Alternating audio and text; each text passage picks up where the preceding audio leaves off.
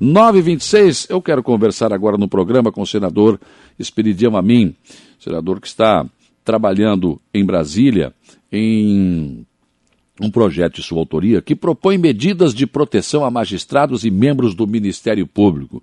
Prazer ouvi-lo mais uma vez aqui no programa, senador. Bom dia. Muito bom dia, Saulo. Bom dia aos nossos ouvintes. Para mim é uma alegria muito grande sempre poder participar do teu programa. Eu só queria dizer que hoje nós vamos ter que abreviar um pouco, porque eu Sim. estou participando de um de uma live com a CNBB debatendo Sim. o papel dos cristãos na política é uma coisa muito instigante.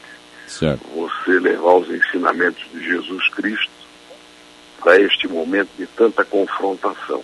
Uhum. Mas nós não podemos esquecer que a confrontação não é o ideal. Né? Nós temos que coexistir, respeitar os que pensam de maneira diferente da nossa e seguir os ensinamentos daquele que, para nós que somos cristãos, deve prevalecer sobre todas as outras verdades, digamos assim. Mas é uma satisfação muito grande poder te cumprimentar e aos nossos ouvintes e dar um bom dia para todos. Me fala só sobre esse seu projeto aí que prevê medida de proteção a magistrados e membros do Ministério Público, senador. Que ah, eu devo dizer a origem desse projeto. Hum. No dia 24 de agosto, nós sabatinamos o Procurador-Geral da República. E eu, até numa manifestação muito pessoal, lembrei duas circunstâncias, uma pessoal, outra circunstancial. Eu sou neto, por parte de mãe, de italianos. Nem a minha mãe, nem os seus pais nasceram no Brasil. Eu sou primeira geração. Uhum. E o meu avô materno, chamava-se Pellegrino Marini, era de Bevilacqua, Verona, muito rebelde. Ele saiu de casa com 14 anos de idade, trabalhou como pedreiro. E como pedreiro, como artesão, trabalhou em muitas casas, e até casas grandes, que serviram à Inquisição. Viu lá restos dos objetos de persuasão, ou seja, de tortura. Ficou tão revoltado que virou anticlerical. E a minha avó era de Pádua, né? devota de Santo Antônio. Eu costumo dizer, brincando, mas não é por irreverência, Papa Hóstia, quer dizer, ia todo dia a missa. Aqui também moramos na paróquia de Santo Antônio, em Florianópolis. E os dois conseguiram ter filhos, né? viveram bem, ou razoavelmente bem, mas ele era anticlerical. Queria que a que a mulher não batizasse os filhos. Sim. Claro que ela batizou. Por quê? Porque ele tinha eh, absoluta rejeição à Inquisição. E este inquérito das fake news, inquérito que foi aberto em 2019, é uma inquisição. Sim. Eu disse isso para o Procurador-Geral da República. E ele mudou o entendimento. A, a procuradora que o antecedeu no começo de 2019, era Raquel Dodge. Ela considerou isso que eu penso. Ele mudou de ideia depois que assumiu no segundo semestre de 2019, sob, o, sob a alegação de que não existe no ordenamento jurídico brasileiro uma lei que proteja os magistrados e os seus familiares diante de ameaças antidemocráticas, sejam elas virtuais seja via rede social, seja em faixa, em manifestação. E abriu-se aí um inquérito com base num artigo do regimento interno do Senado, do Supremo. Um regimento, artigo 43 do, regi, do regimento interno do Supremo, está suportando há dois anos e meio um inquérito que é uma inquisição. Hum. Foi escolhido um inquisidor um ministro do Supremo, que é o ministro Alexandre de Moraes, não foi sorteado, como normalmente acontece, e o inquérito não tem um alvo, não é o Fulano, não é o Saulo, não é o Espiridião, não é o José, não é o João. É quem aparecer na frente, Sim. como na Inquisição era.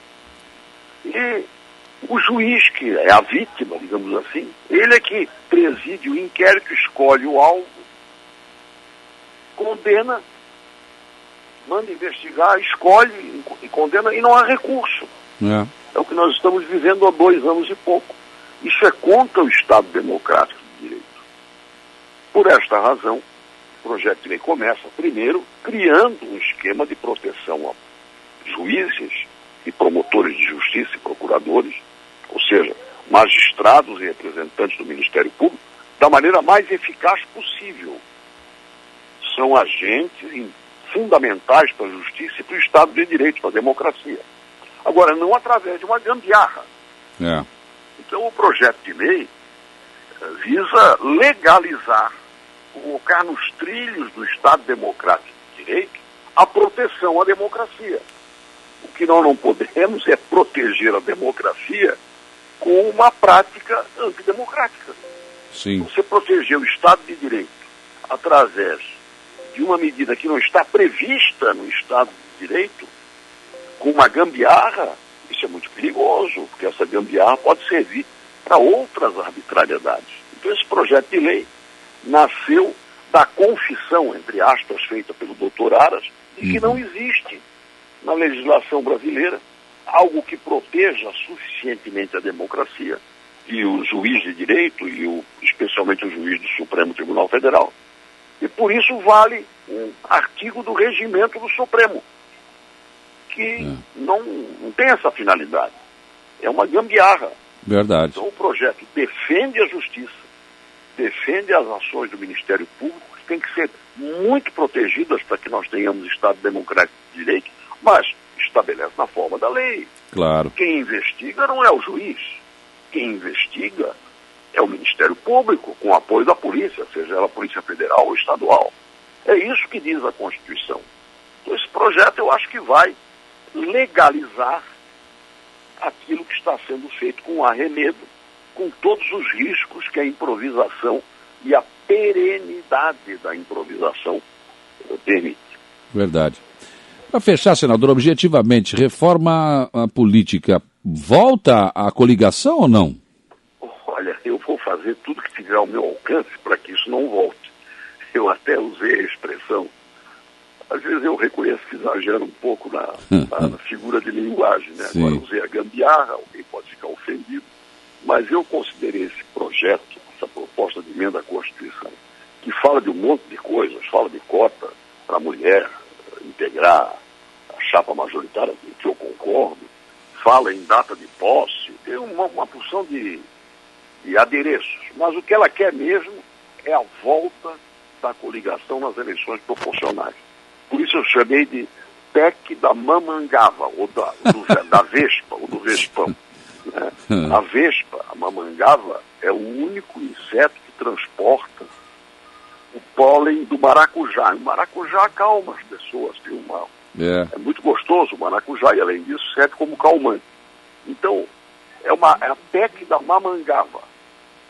Tem um ferrão doloroso e serve, tem uma hum. grande serventia. Só pretende uma coisa, reintroduzir a coligação nas eleições proporcionais e, junto com as sobras, constitui um fator de desagregação política. Por isso que nós temos 35 partidos. Numa cidade como Blumenau, Saulo, Olha bem, hum. temos 15 vereadores de 13 partidos. Nossa. Uma cidade como Cuiabá, você tem 25 vereadores de 19 partidos. Por favor. O que, que, é isso? Como é que um prefeito desse vai conseguir montar um secretariado sem estar submetido a essa a esse samba? Porque essas siglas, por mais respeitáveis que sejam, elas não são 19 alternativas para resolver o problema de Cuiabá. Claro. Elas vão acomodar interesses. Então nós temos que respeitar o que aprovamos em 2017. Fim da coligação nas eleições proporcionais, ou seja, partido tem que ter voto. É. Acabar com essa farra das sobras que vitimou principalmente os grandes municípios. Você tem Joinville com uh, 19 uh, vereadores e 15 partidos. Isso é uma loucura. É. Aliás, 13 partidos. Isso é uma loucura. Isso não ajuda a melhorar a administração e nem contribui para a governabilidade, que é o que afinal a gente deseja quando faz uma eleição. Claro. Que o seu município, que o seu estado, que o país seja governável e que a qualidade gest da gestão seja medida por resultados. Então você elege um presidente da República com 30 deputados, ele tem que fazer um acordo com quantos partidos para ter maioria? 20 partidos. Imagina. Será que esses partidos sabem mais do que o povo e sabem mais do que o presidente que o povo escolheu? Então, eu sou contra a coligação nas eleições proporcionais, porque acho que o único intermediário que a democracia do mundo criou é o partido político.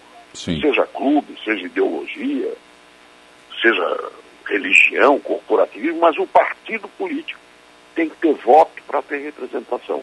Quem não faz consciente eleitoral e elege alguém, se reúne numa federação, mas isso é uma coisa para ser tratada depois. Tá certo. Senador Espírito Homem, é sempre um prazer ouvi-lo aqui no programa. Tenha um bom dia de trabalho. Um abraço. Um grande abraço. 9h37, 17 graus a temperatura. Simpático, como sempre, mas muito inteligente, né? O senador Espírito Homem realmente é uma cabeça pensante realmente privilegiada que nós temos no Brasil, inclusive, né? Já foi candidato à presidência da República, o Espiridião Amin, né? E já foi governador de Santa Catarina, né? E uma pessoa bastante inteligente. Eu concordo com ele, essa questão da reforma política é só para isso. Aí eles colocam lá isso aquilo, é, é, tipo o acordo coletivo de trabalho, bota que tem que ter um garfo aqui, que tem que ter, mas o negócio é lá, é a grana, né? Fechou o salário e acabou, o resto esquece tudo, né? E a reforma política está lá, é isso. É isso. É, chama para isso, chama para aquilo, mas o que quer mesmo é a volta da coligação. Por quê? Aí eu não preciso ter partido, eu tenho só a sigla, meia dúzia de pessoas e vou participar dentro de uma coligação. Não. Se não tiver coligação, como não teve na última eleição, o partido vai ter que ter cara, vai ter que ter gente, vai ter que ter candidato, vai ter que trabalhar. É isso. Acho que o senador tem toda a razão de trabalhar contra a volta das coligações.